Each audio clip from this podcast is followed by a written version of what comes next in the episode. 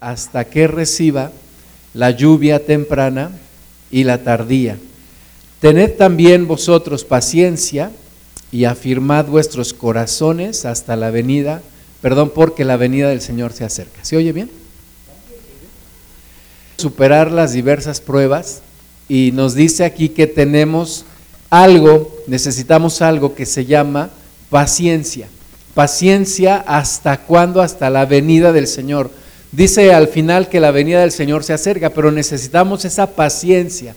Paciencia es algo que muchas veces nos cuesta trabajo desarrollar y bueno, decimos, ¿a dónde la consigo? ¿Dónde voy y compro cinco pesos de paciencia? ¿Verdad? Pero vamos a ver cómo Dios va desarrollando en nosotros también esa paciencia. Y nos pone el ejemplo del, del campesino, del agricultor que siembra su semilla y que tiene que esperar tiene que trabajar, pero también tiene que esperar, porque no se da la, cosecha, no se da de un día para otro, tiene que esperar, tiene que aguardar pacientemente, dice, hasta que reciba la lluvia, la lluvia temprana y la tardía. Entonces, vuelve a decir el versículo 8, tened también vosotros paciencia y afirmad vuestros corazones porque la venida del Señor se acerca. Sigamos leyendo versículo 9, hermanos, no os quejéis unos contra otros. ¿sí? Eh, una señal de que no tenemos desarrollada la paciencia es cuando empezamos a quejarnos. Dice, no os quejéis unos contra otros para que no seáis condenados.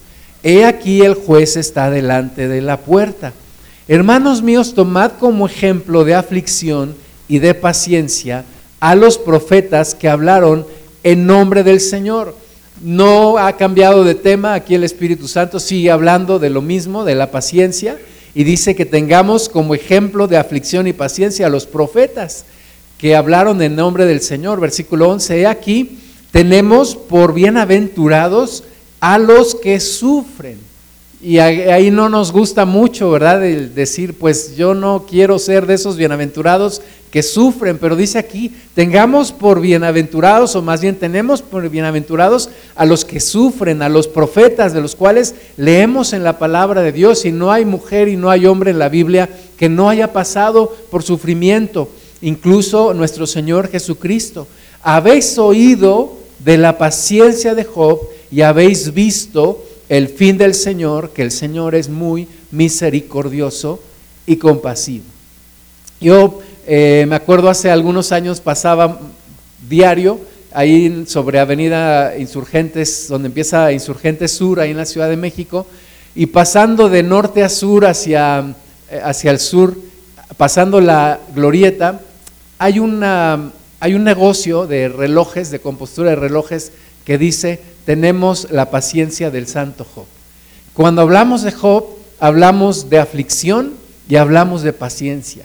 El Espíritu Santo nos muestra aquí en la vida de Job como el ejemplo, el ejemplo típico, el, el ejemplo clásico de lo que es el sufrimiento y de lo que es la paciencia. Y dice que hemos escuchado de la paciencia de Job, pero también hemos visto el fin del Señor, que el Señor al final se mostró muy misericordioso y compasivo. Vamos a ver un poquito, recordamos, yo creo que a lo mejor todos conocemos la historia de Job, pero vamos a recordarla un poco más, vamos a, repasar algunos versículos. En Job capítulo 1, y teniendo en nuestra mente y en nuestro corazón que estamos hablando de sufrimiento y paciencia. Sufrimiento y paciencia son dos cosas que van de la mano. A veces algunos cristianos dicen, no, no le pidas a Dios paciencia porque te va a mandar pruebas. Bueno, aunque no se la pidas, de todos modos va a haber pruebas en nuestra vida y la paciencia es algo que necesitamos desarrollar. Job 1.1 dice, hubo en tierra de Uz un varón llamado Job. No se sabe el tiempo, pero los estudiosos de la Biblia dicen que el libro de Job es el libro más antiguo de la Biblia. Se cree que fue escrito por Moisés y es el libro más antiguo. Entonces, en aquellos tiempos hubo un varón en tierra de Uz, allá, allá en, en Mesopotamia, un varón llamado Job. Y nos dice que era este varón perfecto y recto, temeroso de Dios y apartado del mal. Tenía cuatro características, era un varón perfecto y recto, temeroso de Dios y apartado del mal. Ahora, perfecto y recto no quiere decir que no tenía ningún pecado, pero quiere decir que había una madurez en él y era, un hombre temeroso de Dios que buscaba agradar a Dios. Y le nacieron siete hijos y tres hijas. Su hacienda era siete mil ovejas, tres mil camellos, quinientas yuntas de bueyes, quinientas asnas y muchísimos criados. Y era aquel varón más grande que todos los orientales. Job era un hombre próspero, era un hombre rico, tenía Tenía ovejas, siete mil, tres mil camellos, 500 yuntas de bueyes, 500 asnas y muchísimos criados. Era un varón próspero. Ahora era un varón próspero porque Dios lo había prosperado. la búsqueda de Dios había reflejado en él esta gran bendición que tenía en lo económico. Versículos el versículo 4, e iban sus hijos y hacían banquetes en sus casas cada uno en su día, y enviaban a llamar a sus tres hermanas para que comiesen y bebiesen con ellos. Y acontecía que habiendo pasado en turno los días del convite, Job enviaba y los santificaba, y se levantaba de mañana y ofrecía holocaustos conforme al número de todos ellos, porque decía Job, quizá habrán pecado mis hijos y habrán blasfemado contra Dios en sus corazones. De esta manera hacía todos los días. Entonces, aunque Job era temeroso de Dios, hombre recto, hombre perfecto delante de Dios, apartado de todo mal, no nos dice la palabra de Dios que sus hijos eran lo mismo. Al contrario, Job desconfiaba de sus hijos porque hacían fiesta todos los días, eran tal vez como tipo junior, ¿verdad? Todos los días hacían fiesta, invitaban a sus hermanas y uno se rolaban todos los días de la semana, uno para cada casa, y hacían convite, y hacían fiesta, y hacían eh, grandes banquetes, y Job ofrecía todos los días holocausto. Decía, Dios, no sé si mis hijos habrán pecado y tengo que ofrecer holocausto delante de ti.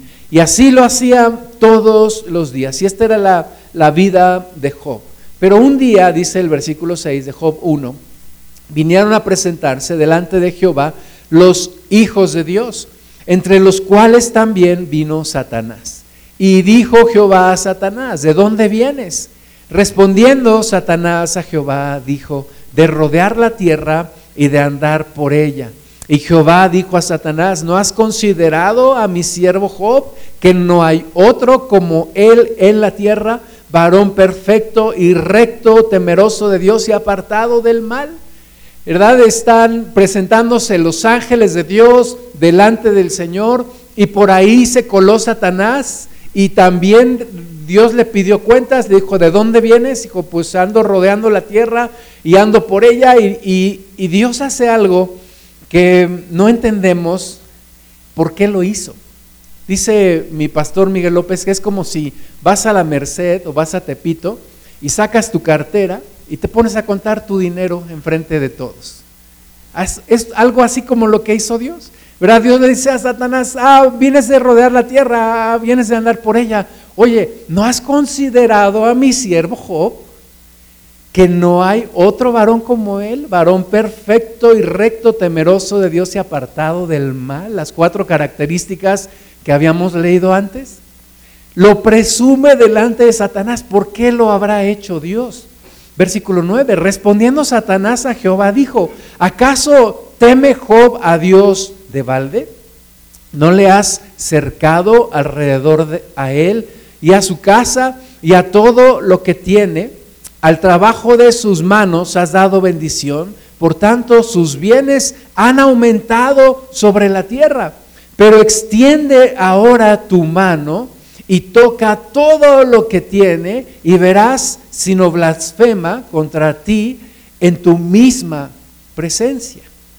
Eh, la palabra de Dios dice, no tentarás al Señor tu Dios. Y Satanás está tentando a Dios, ¿verdad? Es completamente un irreverente. Y le dice a Dios, sí, he considerado tu siervo Job, pero pero Él es así contigo y te teme porque tú le has bendecido, porque tú lo has rodeado de un vallado, porque todo lo que tienes gracias a ti. Sin embargo, el Satanás le lanza un reto al Señor, le dice, quita tu bendición, quita tu barrera y déjame tocarlo y vas a ver si no blasfema en tu misma presencia. Y lo asombroso es que Dios toma el reto. Versículo 12, dijo Jehová a Satanás, he aquí, todo lo que tiene está en tu mano, solamente no pongas tu mano sobre él. Y salió Satanás de delante de Jehová. Y en un mismo día, hermanas y hermanos, versículos del 13 al 19, puedes leerlo, los sabeos robaron los bueyes y las asnas y mataron a los criados. En el mismo día fuego consumió a las ovejas y a los pastores. Los caldeos robaron los camellos y mataron a los criados, y un viento tiró la casa de, los hijos de, de Job y los mató a todos, a sus hijas y a sus hijos. Todo esto ocurre en un solo día. En un día, yo creo que fue hasta ese momento el peor día de Job. Y la reacción de Job, cuando le notificaron todo esto que había pasado, Job 1.20, entonces Job se levantó y rasgó su manto y rasuró su cabeza y se postró en tierra y adoró y dijo, desnudo salí del vientre de mi madre y desnudo volveré allá. Jehová dio y Jehová quitó, sea el nombre de Jehová bendito. En todo esto no pecó Job ni atribuyó a Dios despropósito alguno. Bendito sea el nombre de Dios. Jehová eh, dio, Jehová quitó, y Job en ese momento no blasfemó contra Dios, tal como lo había dicho Satanás, sino que al contrario adoró, se postró en tierra, sí le, sí le dolió porque dice que rasgó su manto, rasgar el manto era símbolo de que el alma estaba rasgada, estaba sufriendo, rasgó su manto, se rasuró su cabeza, pero dice la palabra de Dios, se postró en tierra y adoró y bendijo el nombre de Dios. Y ahí empezó, empezaba la prueba de Job. Entonces Job 2.1, aconteció que otro día vinieron los hijos de Dios para presentarse delante de Jehová. Y Satanás vino también entre ellos presentándose delante de Jehová. Y dijo Jehová a Satanás, ¿de dónde vienes? Respondió Satanás a Jehová y dijo, de rodear la tierra y de andar por ella. No tiene otra cosa que hacer el enemigo. Anda rodeando la tierra, anda viendo, dice la palabra de Dios, anda como león rugiente buscando a quien devorar. Ese es su trabajo y es incansable y él y sus demonios es lo que andan haciendo todo el tiempo. Versículo 3, y Jehová dijo a Satanás, ¿no has considerado a mi siervo Job? Que no hay otro como él en la tierra, varón perfecto y recto, temeroso de Dios y apartado del mal, y que todavía retiene su integridad aun cuando tú me incitaste contra él para que lo arruinara sin causa. Dios está presumiendo de nuevo a Job. Dice, mira, a pesar de todo, y tú me incitaste y lo arruinaste, y sigue reteniendo su integridad, sigue adorándome, sigue bendiciendo mi nombre. Y entonces, versículo 4, respondiendo Satanás, dijo a Jehová, piel por piel, todo lo que el hombre tiene, dará por su vida. Pero extiende ahora tu mano y toca su hueso y su carne y verás si no blasfema contra ti en tu misma presencia. Le lanza otro reto Satanás al Señor y le dice, ok, sí, le quitaste todo, pero, pero tócalo a él, quítale la salud y vas a ver que va a blasfemar en tu misma presencia. Y Jehová dijo a Satanás, he aquí, Él está en tu mano, mas guarda su vida. Y mientras todo esto está pasando, Job está viviendo una realidad que no entiende. Y a veces así nos ocurre a nosotros. Estamos, estamos viviendo pruebas, estamos viviendo situaciones, no sabemos qué está pasando, pero hay un mundo espiritual que está sobre nosotros y que no alcanzamos a entender nosotros conocemos la historia, pero en ese momento Job no sabe lo que está pasando, simplemente está viendo cómo las cosas se le vienen abajo, cómo sus bienes materiales y aún sus hijos están muertos y no entiende, pero, pero viene entonces la siguiente prueba, versículo 7, entonces salió Satanás de la presencia de Jehová e hirió a Job con una sarna maligna desde la planta del pie hasta la coronilla de la cabeza. Y tomaba Job un tiesto para rascarse con él y estaba sentado en medio de ceniza. Entonces le dijo su mujer, ¿aún retienes tu integridad? Maldice a Dios y muérete. Qué mujer, ¿verdad? maldice a Dios y muérete ya. Casi le dice, púdrete ya, ya, muérete. Pero algunos dicen, algunos estudiosos dicen que lo que Job tenía era algo que se llama herpes zóster.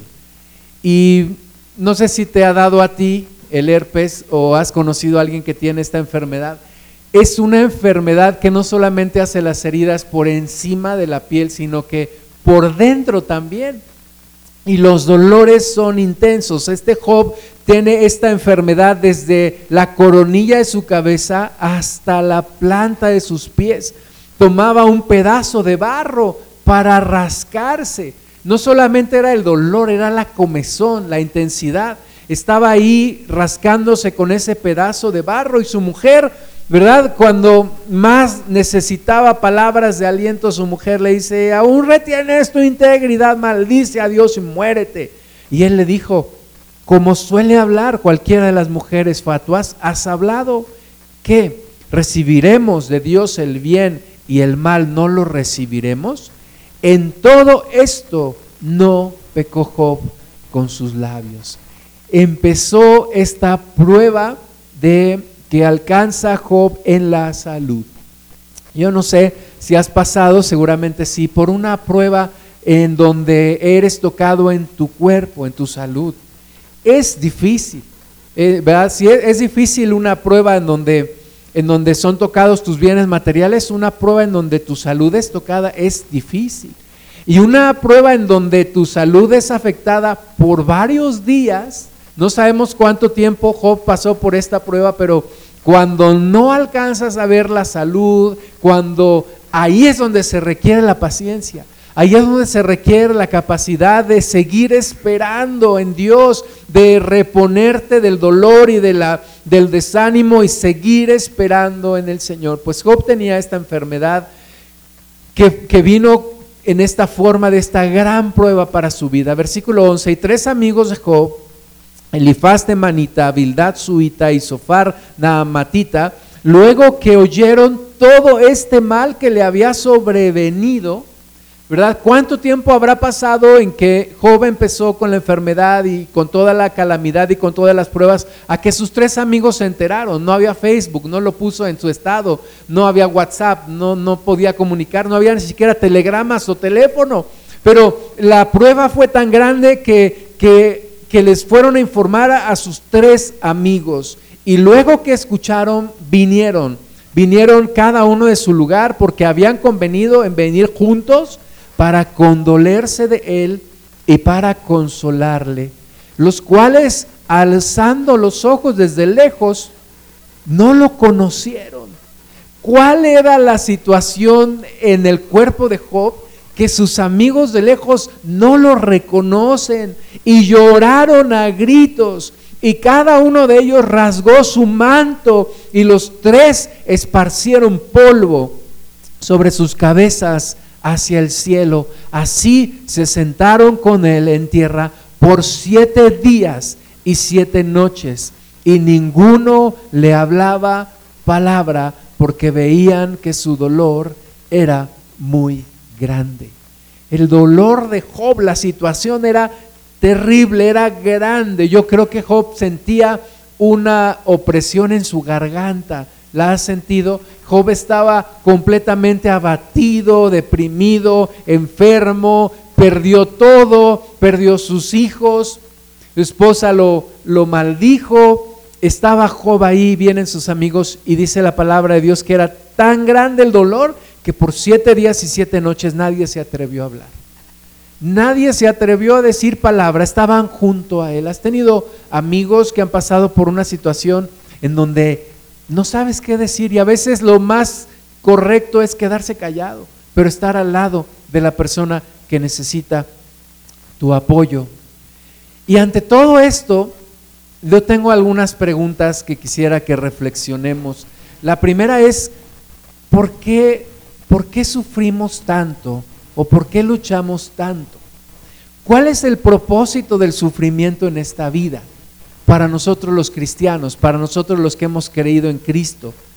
Alguien dijo, ¿por qué a la gente buena le ocurren cosas malas? ¿Por qué si Job era un hombre recto, justo, apartado del mal y temeroso de Dios, ¿por qué le vienen esos sufrimientos? Y en todo esto, ¿cuál es la participación de Dios? ¿Dios envía el sufrimiento? Es que, eh, como algunos dicen, pues Dios me mandó este sufrimiento, lo tengo que aguantar.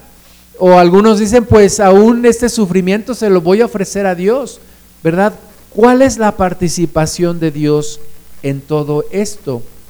Mientras pensamos en estas preguntas, vamos a Santiago 1.12 de nuevo.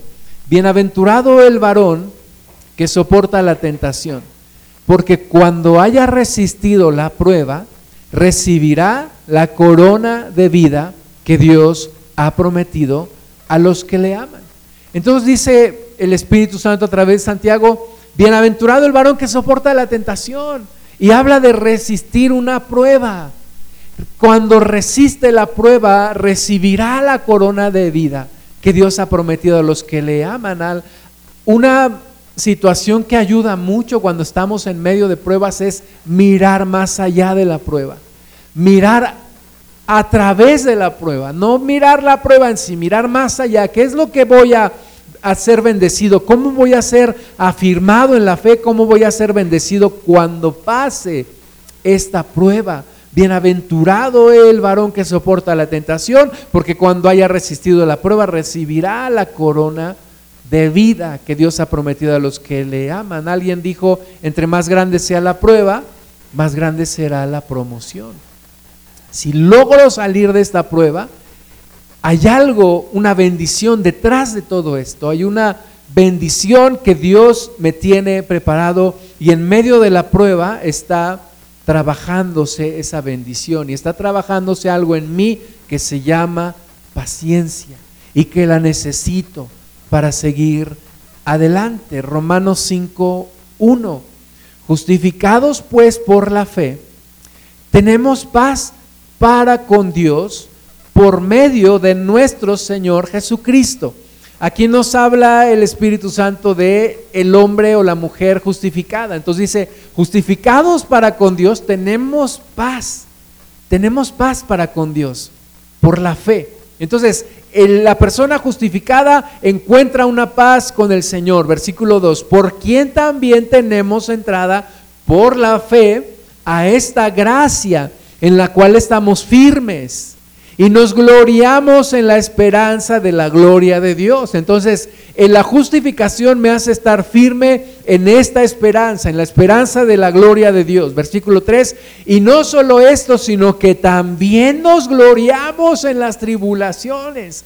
O sea, el, el hombre, la persona justificada, se gloría en las tribulaciones, algo que parece completamente fuera de la de la realidad o de la lógica humana. ¿Cómo puede alguien gloriarse en las tribulaciones? Y hay diversas corrientes filosóficas y hay algunos hedonistas que te dicen la vida, el sentido de la vida es el placer. Entonces, ¿cómo te puedes gloriar en las tribulaciones? Bueno, pues la persona justificada se gloria en las tribulaciones. ¿Por qué? Dice, sabiendo que la tribulación produce paciencia y la paciencia prueba y la prueba esperanza. Y la esperanza no avergüenza, porque el amor de Dios ha sido derramado en nuestros corazones por el Espíritu Santo que nos fue dado. Entonces nuestra condición de justificación nos ha hecho tener paz para con Dios. Entonces tengo una, un fundamento.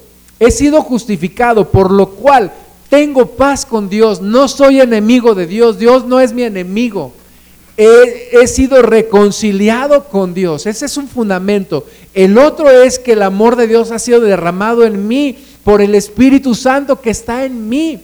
Y entonces entiendo esto, la tribulación va a venir, pero la tribulación va a producir paciencia. Y la paciencia va a producir esperanza. Y la esperanza no avergüenza. Porque dice la palabra de Dios que los que esperan en Él no se apresuren y que el que espera en Él no será avergonzado. Entonces hay un sentido, hay un propósito, Dios está en medio de todo esto. Job no lo sabía, pero Dios estaba en control de todo. Las cosas no se le salieron del control a Dios. Tampoco es que Dios tuviera como enemigo a Job. Tampoco era como los amigos de Job decían, es que tú has pecado y por eso te ha venido esto. No hay desgracia que no venga sin que haya algo que hayas hecho mal. No era, no era ninguna de esas. Dios tenía un propósito. Y de la misma manera Dios tiene un propósito contigo en tu vida. Pero ¿por qué Dios me deja pasar por esta tribulación? También dice la palabra que no nos dejará ser tentados más de lo que podamos soportar. Dios sabe la justa medida, hasta dónde. Dios no es como nosotros padres que muchas veces disciplinamos a nuestros hijos desde nuestra ira y nos pasamos de la raya, pero Dios sabe hasta dónde. Y, Dios tiene todo un plan que al final es para nuestra bendición. Pero en medio de todo esto necesitamos paciencia. Lucas 21, 29. Con vuestra paciencia ganaréis vuestras almas. Jesús dijo, iglesia de los postreros tiempos, necesitan algo muy importante, paciencia. ¿Por qué? Porque va a venir tribulación sobre este mundo. Y con su paciencia van a ganar sus almas. La paciencia, amadas hermanas y hermanos, es parte del fruto del Espíritu Santo. La fe y la paciencia son parte del fruto del Espíritu en Gálatas 5, 22 y 23. Entonces necesitamos que el Espíritu Santo desarrolle paciencia. ¿Y cómo se desarrolla esa paciencia? En medio de las pruebas, en medio de la aflicción, en medio de la tribulación. Y entonces ahí encontramos el sentido y el propósito de la tribulación. Hebreos 6:11, pero deseamos que cada uno de vosotros muestre la misma solicitud hasta el fin. ¿Verdad? Que así como empezamos, terminemos bien. Que, que muestre la misma solicitud hasta el fin para plena certeza de la esperanza. O sea, que nos alcance la fe, que nos alcance la paciencia para llegar hasta el final y no quedarnos a la mitad. Versículo 12, a fin de que no os hagáis perezosos, sino imitadores de aquellos que por la fe y la paciencia heredan las promesas. Entonces las promesas se heredan con dos cosas, con fe y con paciencia. Fe y paciencia. Hay grandes movimientos de fe. ¿verdad? Hay un movimiento que se llama el, movimiento de la palabra de fe, pero no hemos escuchado de movimientos de la paciencia. Y necesitamos la paciencia. Las, las promesas de Dios se heredan con fe y con paciencia. Y yo lo entiendo de esta forma. La fe me hace creer en la promesa. La fe dice que es la convicción de lo que se espera, la certeza de lo que no se ve. La fe me hace creer en la promesa, pero la paciencia me da la fortaleza para seguir creyendo a pesar de la adversidad y a pesar del tiempo, porque muchas promesas no vienen de inmediato, no vienen de que hoy la, descubro la promesa y mañana se da. Las promesas tardan. Entonces necesito la fe para creer en la, en la, promesa de Dios y necesito la paciencia para que me lleve y me alcance y me sostenga hasta que finalmente se cumple la promesa. Necesito la paciencia. Necesito ser llevado por paciencia. Necesito caminar este camino con paciencia. Y este mundo hoy en día destruye nuestra paciencia porque todo lo tenemos inmediatamente, todo lo queremos ya. ¿Verdad? Ahora, ahora este, si a una persona le mandas un WhatsApp y no le, o te mandan un WhatsApp y no le contestas, te llama, oye, te mandé hace tres minutos y no me has contestado, es que todo lo queremos rápido, queremos eh, todo rápido, la comida, los matrimonios, las parejas, todo lo queremos rápido. Este mundo está en contra de la paciencia, pero Dios no. Dios quiere que desarrollemos paciencia. La gente le llama resiliencia. Paciencia es la capacidad de esperar sin alterar la fe. La capacidad de esperar en la promesa y aunque la cruda realidad me dice que no, la paciencia me hace esperar y creer que sigue en pie la promesa, porque fiel es el que prometió, dice la palabra. Entonces, las promesas se heredan con fe y con paciencia.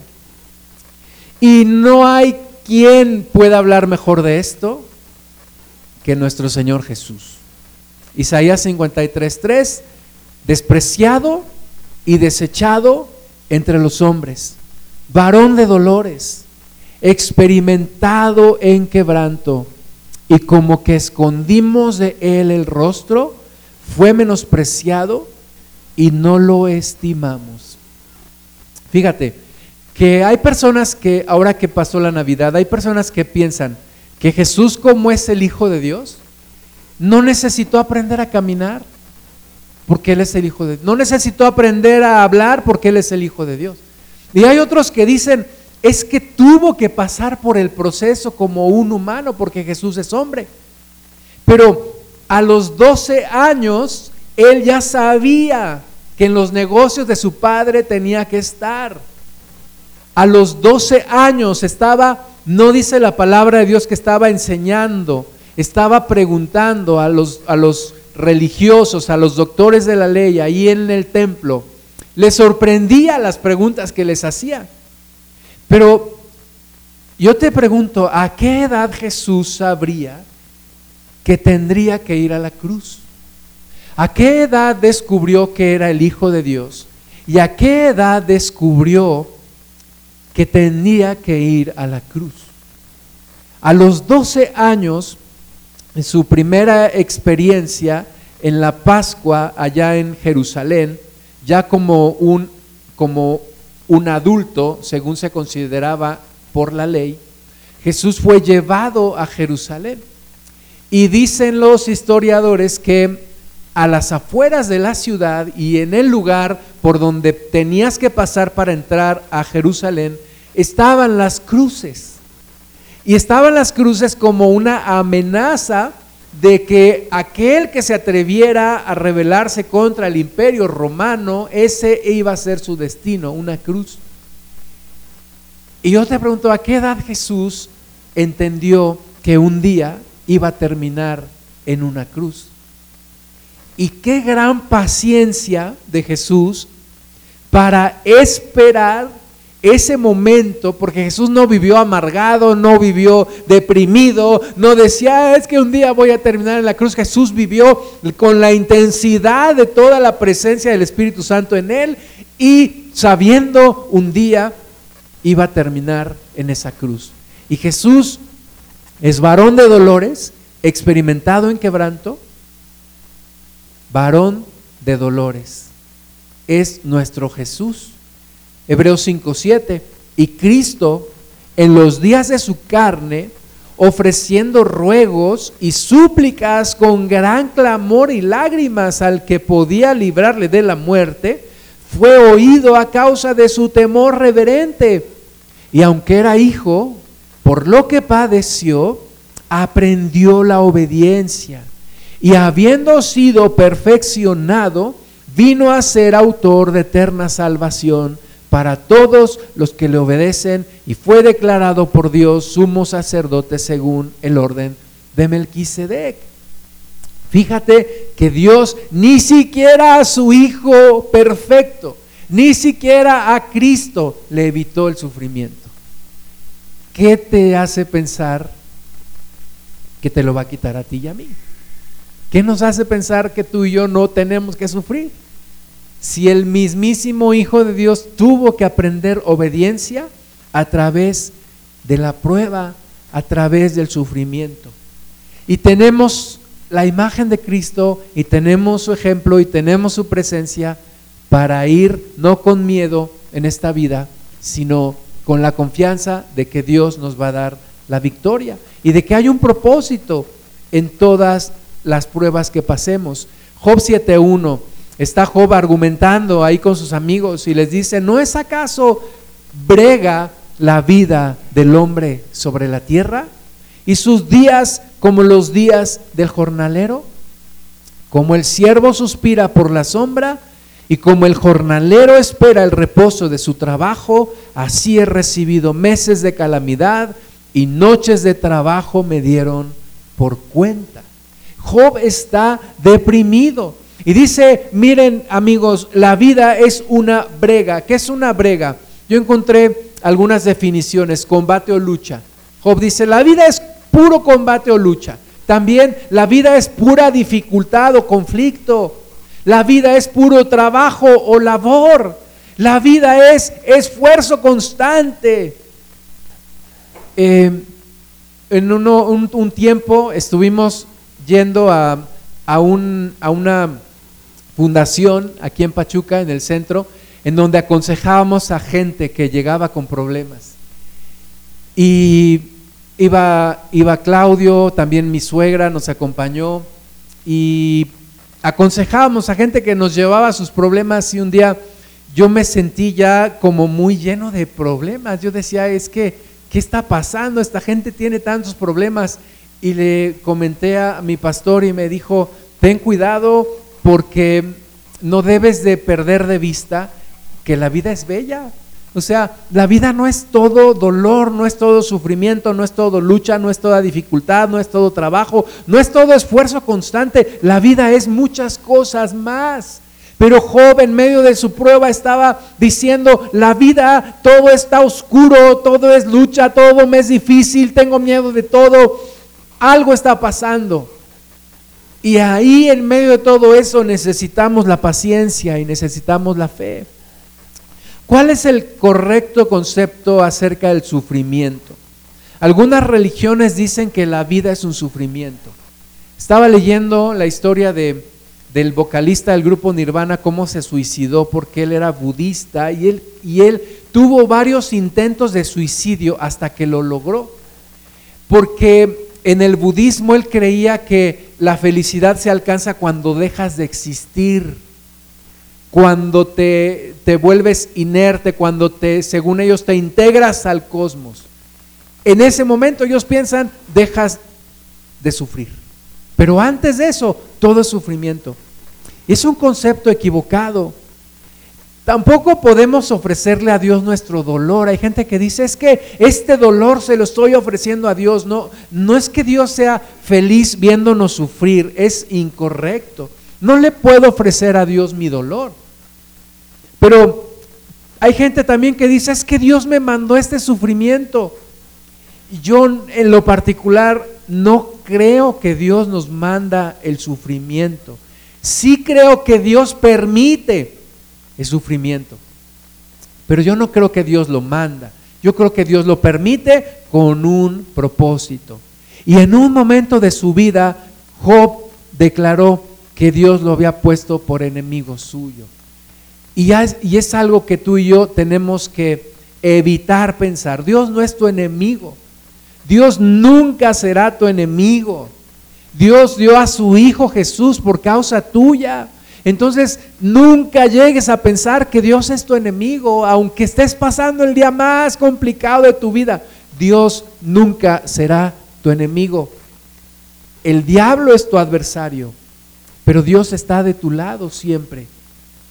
Job 3:25 dice, porque el temor que me espantaba me ha venido y me ha acontecido lo que yo temía.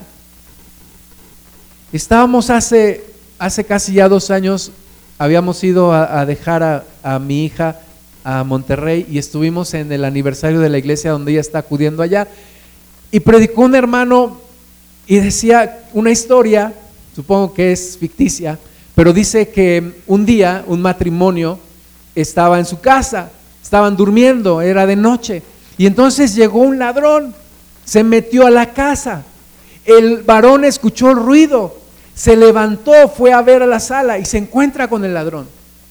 Y el ladrón es todo ahí eh, alterado y, el, y, el, varón le dice, eh, Señor, no, no, no, no, no, no se preocupe, no se preocupe tome todo lo que quiera y lléveselo. Nada más antes de que se vaya, permítame presentarle a mi esposa, porque ella lleva 25 años esperándolo, ¿verdad? Porque la mujer decía, es que un día nos van a robar, y un día nos van a robar, y un día nos van a robar. Y es como dice aquí Job, el temor que me espantaba me ha venido. Y muchas veces son puertas que abrimos al enemigo para que venga y nos cause problemas. Entonces también evitémonos sufrimiento que no tiene que venir. Tengamos la actitud correcta ante la vida. Estaba leyendo el testimonio de una mujer que tenía miedo de todo Tenía miedo de que sus hijos fueran a la calle porque les podía pasar algo. Tenía miedo porque vivían en una ciudad donde muchos turistas llegaban y tenía miedo de que fuera gente mala y tenía miedo de que tuviera alguna enfermedad y de todo tenía miedo. Entonces hay que erradicar ese miedo. Dice Job, el temor que me espantaba me ha venido. Cuidado con el miedo. Job 19:25.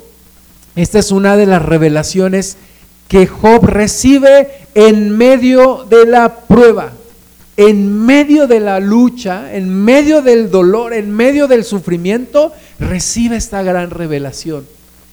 Y dice, versículo 25, yo sé que mi redentor vive y al fin se levantará sobre el polvo. Y después de deshecha esta mi piel, en mi carne he de ver a Dios al cual veré por mí mismo, y mis ojos lo verán y no otro, aunque mi corazón desfallece dentro de mí. Está operando el Señor en el corazón de Job y muchas veces en los tiempos de tribulaciones donde más sentimos la presencia de Dios. Es donde más nos acordamos del Señor, más oramos y más vemos su respuesta.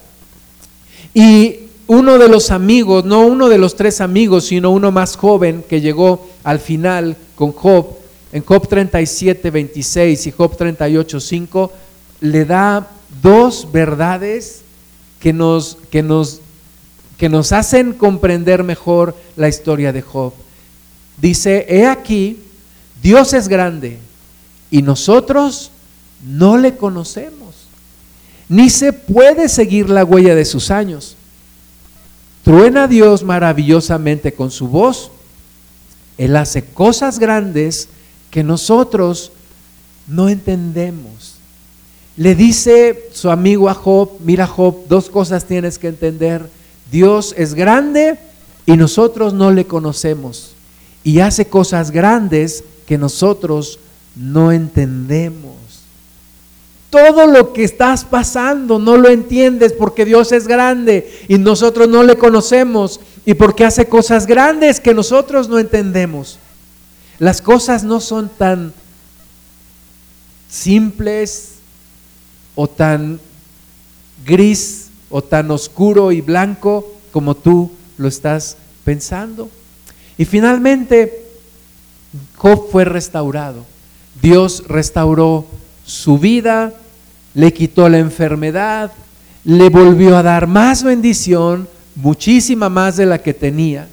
Y Job fue restaurado, tuvo una conversación y una confrontación con Dios, porque Job decía, ¿quién me diera que pudiera yo argumentar con Dios como con uno de ustedes? Y, Job y, Dios le, le, concedió esa bendición. Y Dios se presentó delante de Job y lo empezó a cuestionar. Tú puedes leer la historia. Y al final Job dice en Job 42.1, respondió Job a Jehová y dijo, yo conozco que todo lo puedes y que no hay pensamiento que se esconda de ti. ¿Quién es el que oscurece el consejo sin entendimiento? Por tanto, yo hablaba lo que no entendía, cosas demasiado maravillosas para mí que yo no comprendía. Oye, te ruego y hablaré. Te preguntaré y tú me enseñarás. De oídas te había oído, mas ahora mis ojos te ven. Por tanto, me aborrezco y me arrepiento en polvo y ceniza. Esta es la corona de vida que Dios promete a los que superan las pruebas. Por eso dice en Santiago, bienaventurado el varón que soporta la tentación, porque cuando haya resistido la prueba, Dios dará la corona de vida a los que le temen. Esa es la gran bendición. Por eso te decía, hay que pensar después de la prueba. La gran bendición que viene a nuestra vida, la gran bendición que viene a nuestro interior, la transformación que hay en nuestro corazón. Y quitó Jehová la aflicción de Job cuando él hubo orado por sus amigos y aumentó al doble todas las cosas que habían sido de Job y vinieron a él todos los que antes le habían conocido y comieron con él pan en su casa y se condolieron de él y le consolaron de todo aquel mal que Jehová había traído sobre él. Y cada uno de ellos le dio una pieza de dinero y un anillo de oro y bendijo Jehová el postrer estado de Job más que el primero, porque tuvo catorce mil ovejas, seis mil camellos, mil yuntas de bueyes y mil asnas, y tuvo siete hijos y tres hijas. Llamó el nombre de la primera Gemima, el, el de la segunda Cesia, el de la tercera Keren Japuk, y no había mujeres tan hermosas como las hijas de Job en toda la tierra, y les dio su padre herencia entre sus hermanos. Después de esto vivió Job 140 años y vio a sus hijos y a los hijos de sus hijos hasta la cuarta generación. Y murió Job viejo y lleno de días. En la Biblia todas las historias terminan bien. En la Biblia todas las historias son finales felices. En la vida de una persona que tiene a Dios en su vida no hay tragedias. No termina en tragedia nada, siempre termina en bendición. Hermanas y hermanos, cuando Dios está en control, todo va del caos al orden. Todo se arregla, todo Dios lo arregla. Pero cuando Dios no está, todo es al revés. Todo va del orden al caos. Así que confiamos en lo que Dios está haciendo Romanos 8, 28, y sabemos que a los que aman a Dios, todas las cosas les ayudan a bien. Esto es a los que conforme a su propósito son llamados.